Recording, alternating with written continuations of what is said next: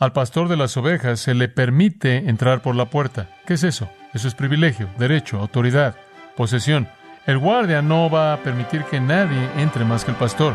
Y esto es para indicarnos que Cristo es el pastor legítimo de sus ovejas.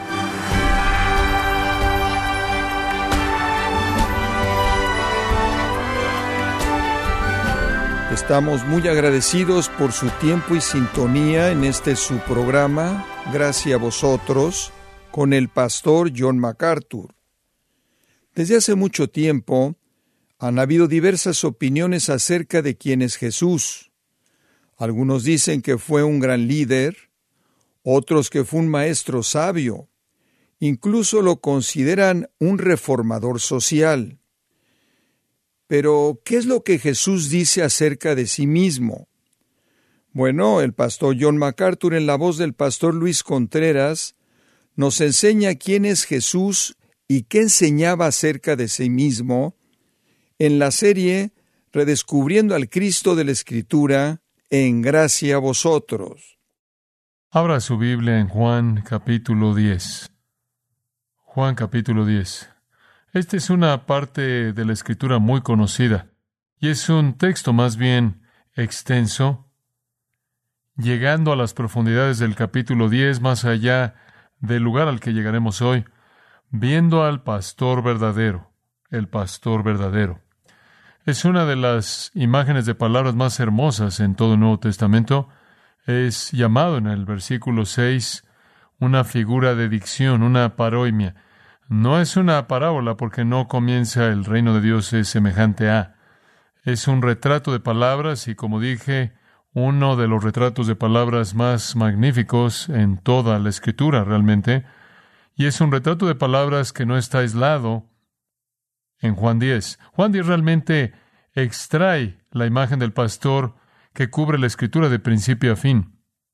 Es acerca del pastor verdadero y su contexto es muy importante se dará cuenta que realmente no hay una división entre el capítulo 9 y 10. Sé que dice capítulo 10, pero es el mismo día, la misma escena, la misma gente y Jesús respondiendo al mismo acontecimiento. El capítulo 9 trató de un hombre que nació ciego, que se había vuelto un mendigo y Jesús le dio su vista. Y después usted recuerda que el mendigo y Jesús fueron confrontados por los líderes de Israel que mostraron nada más que menosprecio hacia el mendigo y nada más que odio violento hacia Jesús. Expulsaron al mendigo y querían matar a Jesús.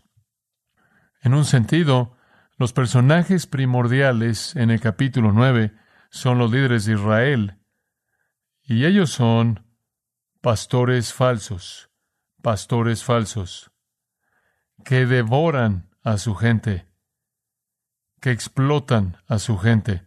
En contraste a eso, en el capítulo 10, a los mismos discípulos y a los mismos fariseos, con el mendigo ciego de pie ahí y el resto de los judíos reunidos, Jesús se presenta como un contraste con ellos. Y de hecho dice en el versículo 11, yo soy el buen pastor que pone su vida por sus ovejas. Quiero que veamos simplemente los primeros diez versículos. De cierto, de cierto os digo, el que no entra por la puerta en el redil de las ovejas, sino que sube por otra parte, ese es ladrón y salteador. Con ese versículo, él describe a los fariseos y a los falsos pastores. Son ladrones que no tienen autoridad ni derecho, ni son dueños de las ovejas que buscan explotar y destruir. Mas el que entra por la puerta, el pastor de las ovejas es. A éste abre el portero, y las ovejas oyen su voz, y a sus ovejas llama por nombre y las saca.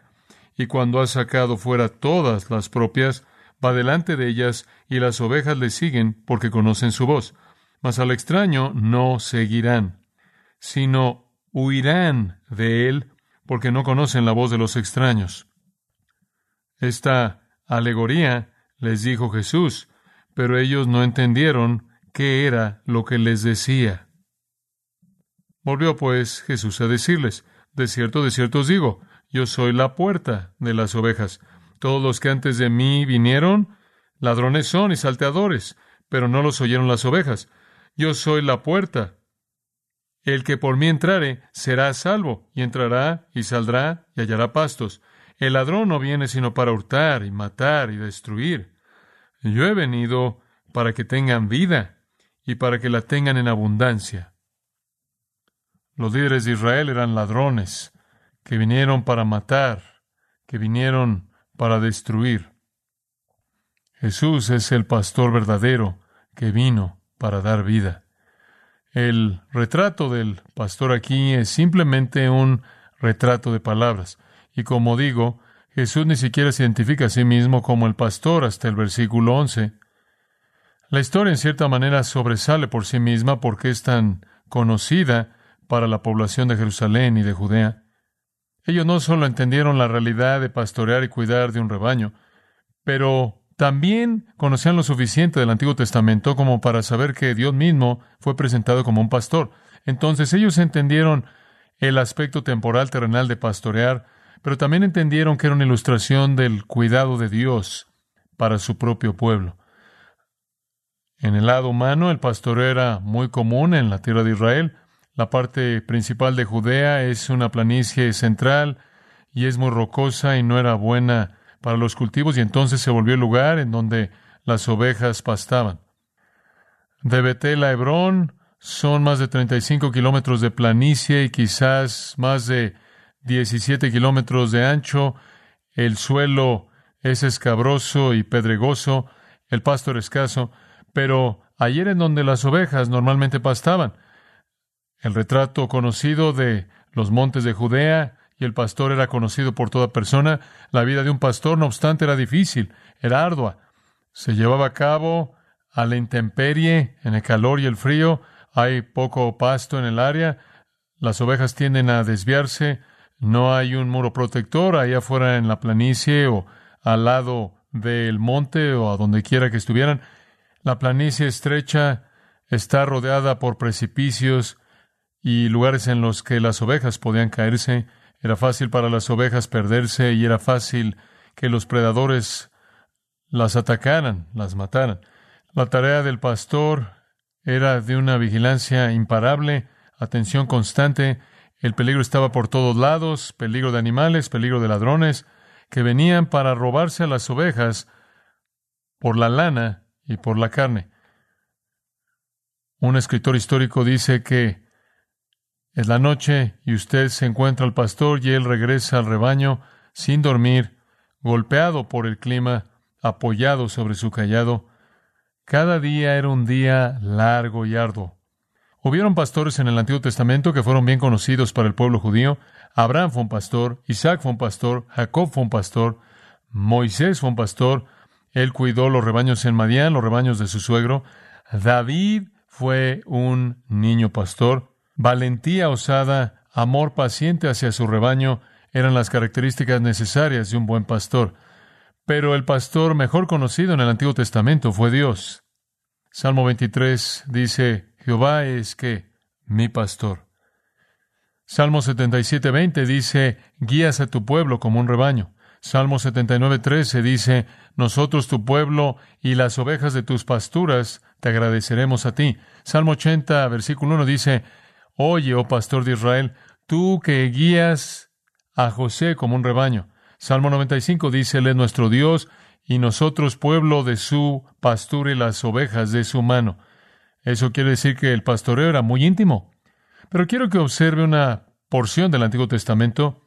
Es el profeta Ezequiel y es el capítulo 34 y quiero que pase ahí. Esto nos da un retrato dramático del contraste en Juan 9 y 10 entre los pastores falsos de Israel en el día de nuestro Señor y él mismo como el pastor verdadero. Ezequiel 34. La palabra del Señor viene a Ezequiel el profeta y esto es lo que el Señor dice. Versículo 2. Hijo de hombre, ese fue un nombre por el que Dios identificó a Ezequiel. Hijo de hombre, profetiza contra los pastores de Israel. Profetiza y di a los pastores. Así ha dicho Jehová el Señor. Ay de los pastores de Israel, que se apacientan a sí mismos. ¿No apacientan los pastores a los rebaños?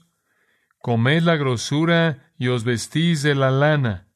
La engordada degolláis, mas no apacentáis a las ovejas. No fortalecisteis las débiles, ni curasteis la enferma. No vendasteis la perniquebrada, no volvisteis al redil la descarriada, ni buscasteis la perdida, sino que os habéis enseñoreado de ellas con dureza y con violencia. Y andan errantes por falta de pastor, y son presa de todas las fieras del campo, y se han dispersado.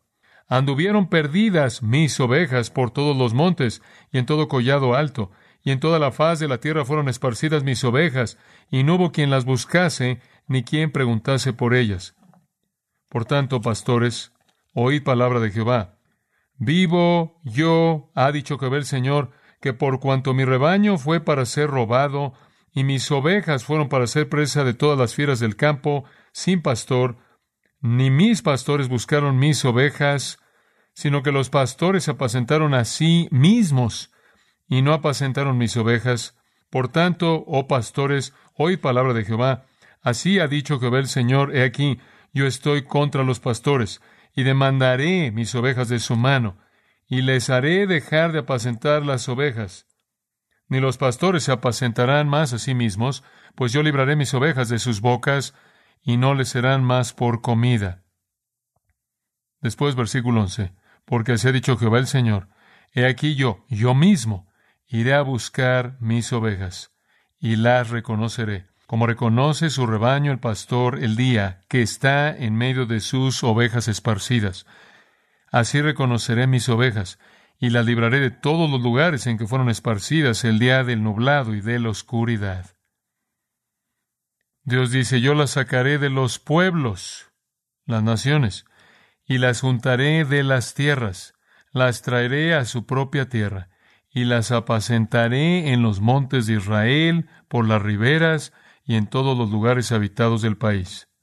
En buenos pastos las apacentaré, y en los altos montes de Israel estará su aprisco.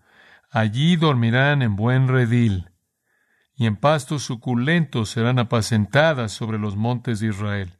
Yo apacentaré mis ovejas, y yo les daré aprisco, dice Jehová el Señor. ¿De qué está hablando eso? Está hablando del reino milenial, el reino que está aún por venir. ¿Cómo es que el Señor va a hacer esto? ¿Quién va a llevar esta responsabilidad? Vaya al versículo 23. Y levantaré sobre ellas a un pastor, y él las apacentará a mi siervo David. Él las apacentará, y él les será por pastor. Yo Jehová les seré por Dios, y mi siervo David príncipe en medio de ellos. Yo Jehová he hablado. Espera un minuto. David vivió mucho tiempo antes de esto. ¿De quién está hablando? Él está hablando del hijo de David, ningún otro que el Mesías. El Mesías se volverá el pastor, que reunirá a su pueblo no solo de Israel, sino de todos los países y todas las naciones, y los va a guiar a la gloria del reino final. Un retrato magnífico, un retrato magnífico. Y estableceré con ellos pacto de paz, y quitaré de la tierra las fieras, y habitarán en el desierto con seguridad, y dormirán en los bosques. Y daré bendición a ellas y a los alrededores de mi collado, y haré descender la lluvia en su tiempo, lluvias de bendición serán. Ese es el reino. Cuando el Señor, mediante el pastor, el gran pastor, el Señor Jesucristo, reúne a todo su pueblo. Esta es una profecía, Ezequiel 34, cumplida por Jesús. Él es ese pastor. Vayamos de ahí a Juan 10 de nuevo. Cuando usted llega al Nuevo Testamento, hay varios lugares en donde Jesús se presenta como ese pastor. Mateo 18, Jesús es el pastor que va a arriesgar su vida para buscar y salvar a la oveja que se ha desviado.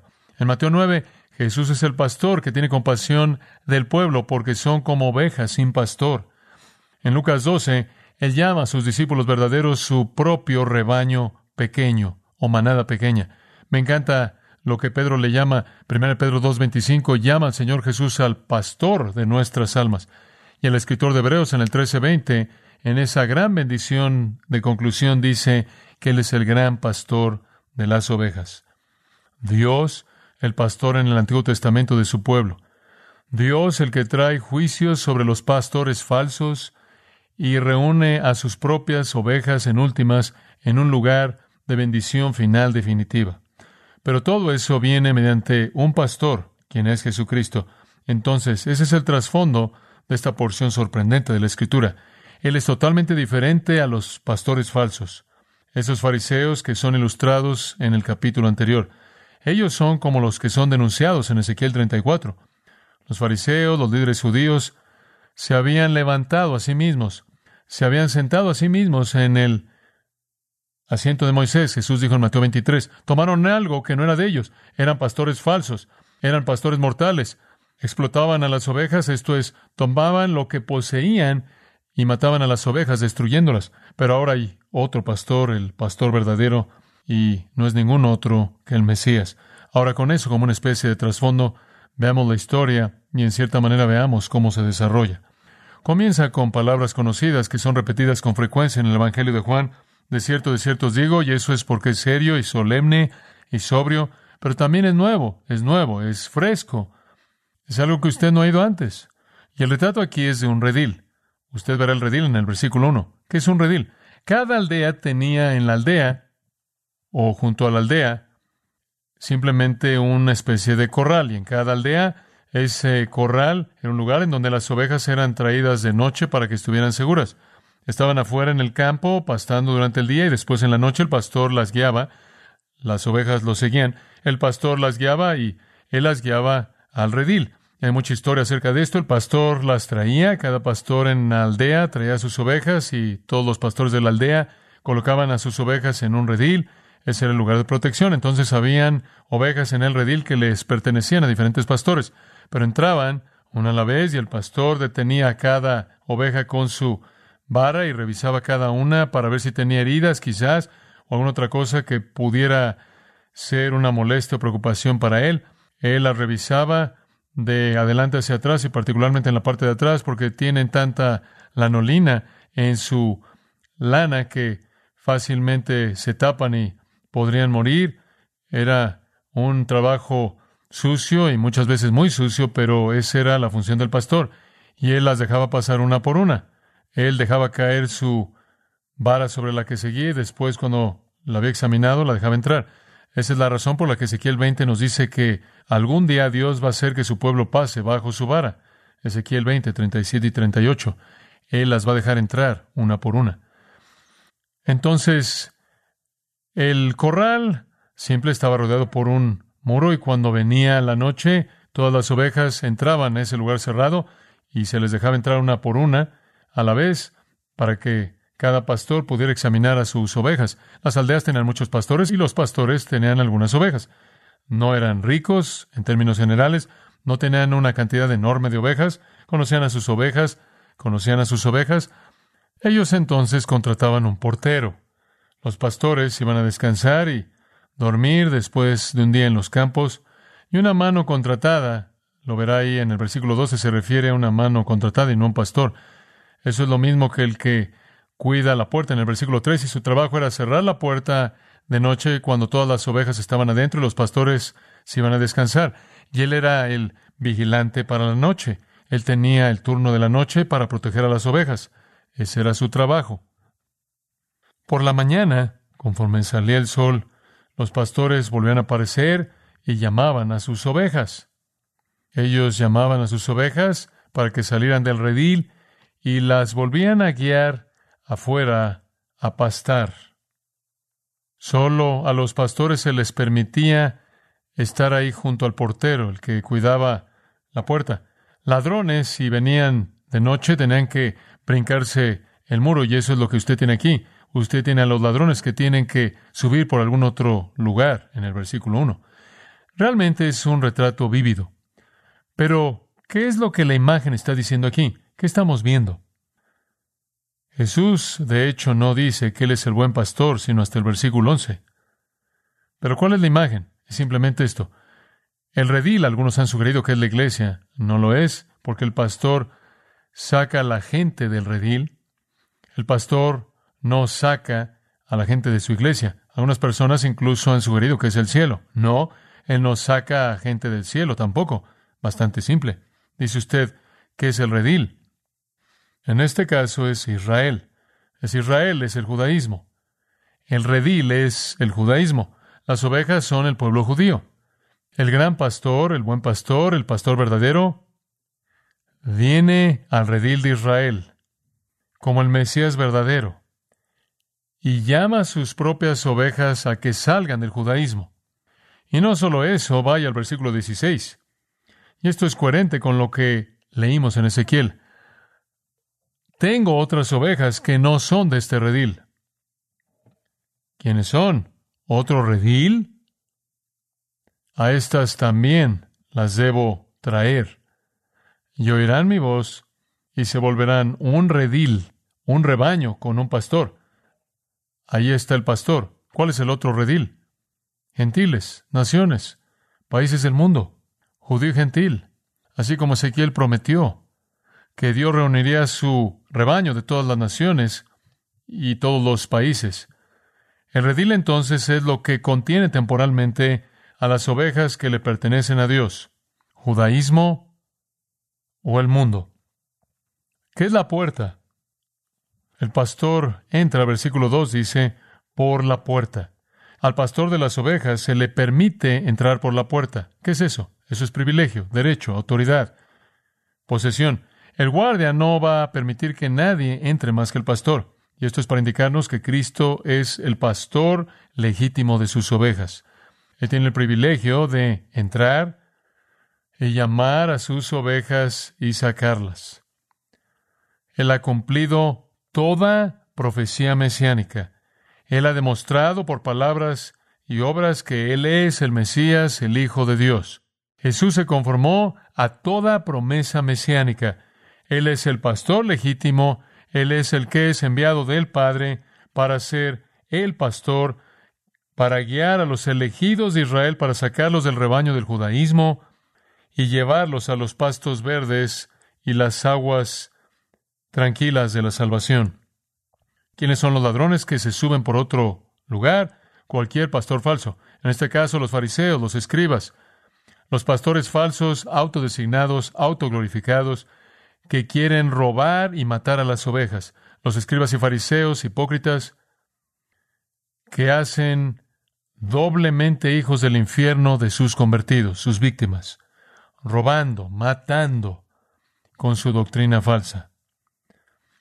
Los pastores falsos están por todos lados, están por todos lados, todo el tiempo, no solo en ese entonces y no solo en el tiempo de Ezequiel, sino a lo largo de toda la historia humana desde la caída del hombre. Incluso está por venir un pastor falso, único, profetizado en Zacarías capítulo 11, versículo 15. Y me dijo Jehová, toma aún los aperos de un pastor insensato. Porque aquí yo levanto en la tierra un pastor que no visitará las perdidas, ni buscará la pequeña, ni curará la perniquebrada, ni llevará la cansada a cuestas, sino que comerá la carne de la gorda y romperá sus pezuñas. ¡Ay! del pastor inútil que abandona el ganado. Hiera la espada su brazo y su ojo derecho. Del todo se secará su brazo y su ojo derecho será enteramente oscurecido. ¿Sabe usted qué pastor es ese? El anticristo, el pastor falso final. Entonces Jesús, en contraste a los pastores falsos del pasado y los pastores falsos en el futuro, y el pastor falso definitivo es el buen pastor verdadero que no quita la vida sino que la da. Ahí está ahí él. Viendo a esos pastores falsos en ese día, con ese mendigo ciego ahí, los discípulos ahí, otros ahí, él ha venido para guiar a los suyos a quienes Él conoce por nombre, para sacarlos del judaísmo y llevarlos a los pastos verdes del nuevo pacto y la bendición que Dios provee mediante la salvación. Ahí está Él en contraste total con los pastores falsos. A este versículo 3 abre el portero, porque Él tiene la autoridad y el derecho. Él abre al pastor verdadero para que venga y se lleve a sus ovejas. Y las ovejas oyen su voz. Y a sus ovejas llama por nombre y las saca. Y como ese pastor en Israel, el gran pastor conoce también a sus ovejas. Él conoce su nombre, porque sus nombres han sido escritos en el libro de la vida del Cordero desde antes de la fundación del mundo. Él sabe quiénes son. El retrato aquí es realmente sorprendente. El pastor verdadero ha venido para llamar a la gente judía para que salga del judaísmo, para llamar a la gente gentil de el redil de la religión falsa y de juicio por todo el mundo. Él sabe quiénes son, Él los llama por nombre, ellos conocen su voz y Él los guía, los saca.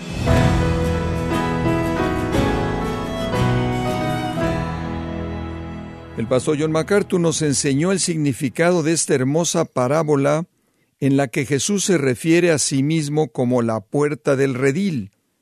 Estamos en la serie Redescubriendo al Cristo de la Escritura, aquí en gracia a vosotros. Permítame recordarle, estimado oyente, y particularmente recomendarle el comentario MacArthur del Nuevo Testamento del Evangelio de Juan, en donde John MacArthur nos ofrece una exposición magistral de este Evangelio, el cual es de gran valor espiritual. Adquiéralo en nuestra página en gracia.org o en su librería cristiana más cercana. Recordándole también que puede descargar todos los sermones de esta serie redescubriendo al Cristo de la Escritura, así como todos aquellos que he escuchado en días, semanas o meses anteriores, animándole a leer artículos relevantes en nuestra sección de blogs, ambos en gracia.org. Si tiene alguna pregunta o desea conocer más de nuestro ministerio, como son todos los libros del pastor John MacArthur en español, o los sermones en CD, que también usted puede adquirir, escríbanos y por favor mencione la estación de radio por medio de la cual usted nos escucha en gracia a vosotros. Es importante conocer no solo el país y ciudad de donde usted nos escucha, sino también la radio. Para quienes contactan nuestro ministerio por primera vez, pueden solicitar una copia del mensaje de promoción sin costo alguno, un mensaje por oyente únicamente. Si usted vive en los Estados Unidos o Puerto Rico, escríbanos a Gracia Vosotros, P.O. Box 4000, Panorama City, California 91412. O puede escribirnos a través del siguiente correo electrónico radio arroba gracia.org. Queremos agradecerle su tiempo y sintonía en nombre de John MacArthur y del personal de este organismo e invitarle para que nos acompañe en la próxima edición y así juntos continuar desatando la verdad de Dios un versículo a la vez en gracia a vosotros.